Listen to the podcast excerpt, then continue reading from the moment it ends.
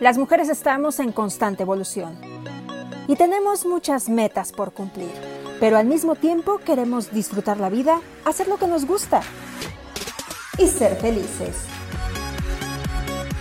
Inspírate, crece, diviértete, ama y ve por tus sueños. Yo soy Cintia Dávalos y esto es Hechas en México.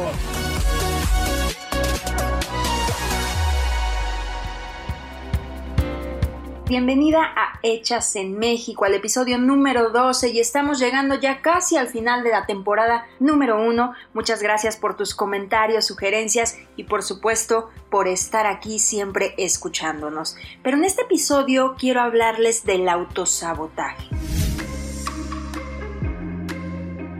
¿Por qué quise hablar de este tema? Porque creo que muchas hemos caído en esto. Inconscientemente, ¿eh? porque es difícil identificarlo y superarlo. Se vuelve un mecanismo de defensa. El objetivo del autosabotaje es siempre mantenernos dentro de nuestra zona de confort, dentro de la cual todo es más fácil y tenemos el control. Pero, ¿eso realmente es bueno para nosotras? ¿Te hace feliz? La pregunta es ¿por qué lo hacemos? Las razones específicas dependen de cada persona y claro que necesitan de la ayuda de un psicólogo para llegar al fondo.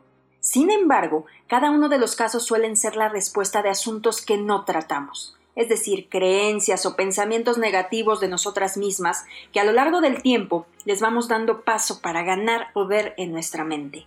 ¿A poco no alguna vez has creído que un error o falla que tuviste fue porque no fuiste capaz y te convenciste de ello y simplemente dejaste de intentarlo? Algunas razones que nos llevan al autosabotaje son algunos puntos que hemos ya platicado en otros episodios a profundidad y que nos damos cuenta que son actitudes o pensamientos que son contra los que tenemos que luchar, la base de muchos de nuestros problemas. Por ejemplo, el miedo. Miedo al cambio, miedo a fallar, a equivocarnos. Evitamos cualquier sufrimiento o situaciones de estrés. Eso nos resulta más sencillo.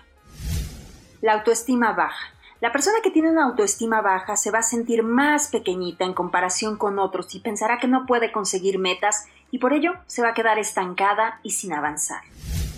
Otro punto es la inseguridad. Este factor está muy relacionado con el primero de autoestima baja. Las personas inseguras no se sienten capaces de enfrentar nuevos proyectos y esa falta de seguridad y confianza en ti misma te bloquea y no te permite dar ese salto. Pero ojo, creo que tampoco hay que irse al otro extremo. No es fácil distinguir la delgada línea entre tener confianza en una misma y tener un exceso de confianza. Recuerda que todo es un equilibrio. Y esto más que darte claridad y perspectiva es casi peor que estar ciega, porque no ves más allá. El gran problema sería que el exceso de confianza te lleve a creer que tienes la razón de todo y que no puedes fallar y no aceptas retroalimentación pero de este tema les platicaré a profundidad en otro episodio para no confundirte. Sin embargo, me lleva a otro punto importante, el control. Claro, pensamos que es preferible tener el control de nuestra vida y entorno, pero tienes que abrir tu mente. Las personas que creen saberlo todo se niegan a innovar o a aprender cosas nuevas, y tiene que ver con esto. A nadie nos gusta enfrentarnos a algo que no sabemos cómo hacer y nos cuesta pedir ayuda. Este es un lado, pero tenemos la otra cara de la moneda, de las que piensan que no pueden hacer nada. Ambas actitudes son igual de dañinas. Otra razón es que no hay objetivos. A veces nos encontramos con personas que no saben, no sienten o no tienen nada claro de lo que quieren conseguir ni a corto, mediano y a largo plazo. Esta falta de saber lo que se quiere, de no tener ni de marcarse metas hace que cuando llega el momento de emprender un proyecto nuevo sea muy sencillo crear el autosabotaje. Y otra razón importante es cuando creemos que no lo merecemos. ¿Cuántas veces has pensado que no te mereces algo? Es cuando el síndrome del impostor se hace presente, cuando dudas de ti misma, de tus logros y te convences de que no mereces lo que tienes o que todo lo que has logrado ha sido por mera suerte o casualidad te crees menos inteligente y menos competente que como los demás te perciben.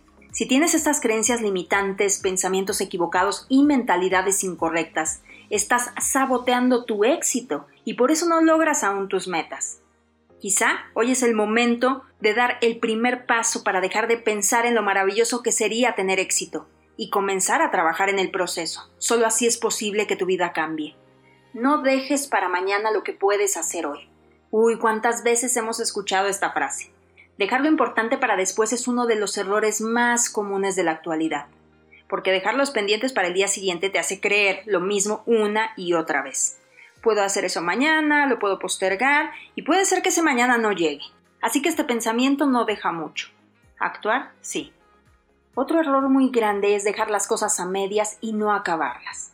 Personas que empiezan un montón de retos y proyectos nuevos, pero que después nunca los terminan o los dejan a medias y simplemente los abandonan. Y hay algo que no parece ser tan malo, pero caray, yo peco un poco de eso. El perfeccionismo. Cuando la persona es muy perfeccionista, avanzar en una tarea asumiendo errores va a ser complicado y muchas veces es el motivo perfecto para no terminar. Pero no te preocupes, no hay nada que no podamos afrontar. Todas hemos pasado por este tipo de sentimientos que no están mal mientras no te quedes ahí estancada. Tienes que aprender a controlar esos miedos y llevarlos hacia algo positivo. De todo se aprende y con todo se trabaja, solo es cuestión de transformación. Trabaja tu motivación y si no sabes cómo motivarte, puedes crear un plan de acción específico con el que puedes conseguir pequeños premios una vez alcanzados. Cuida también mucho tu autoestima, siéntete capaz. Otra palabra importante es perseverancia. No tires la toalla a la primera de cambio. Tener un poquito más de paciencia y ser perseverante es fundamental para lograr objetivos. La impaciencia y las prisas no benefician y lo único que consigues es que la frustración llegue. También recuerda que no es fácil. La mayoría de las veces las metas propuestas no son sencillas.